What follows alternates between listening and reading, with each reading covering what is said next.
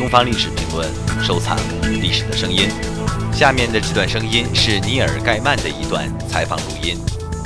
Coraline has a door that is bricked up, and one day she goes through the door, and it is a corridor. It's no longer bricked up, and on the other side of the door, she finds herself in a room in an apartment that's a lot like the one that she left.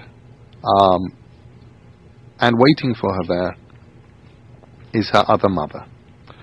And her other mother is a lot like the one that she left, only she has big black buttons for eyes.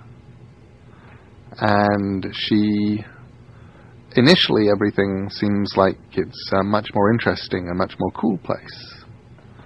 And then she realizes that the other mother wants to keep her. And that's where the trouble starts. 更多精彩声音，请关注《东方历史评论》官方网站。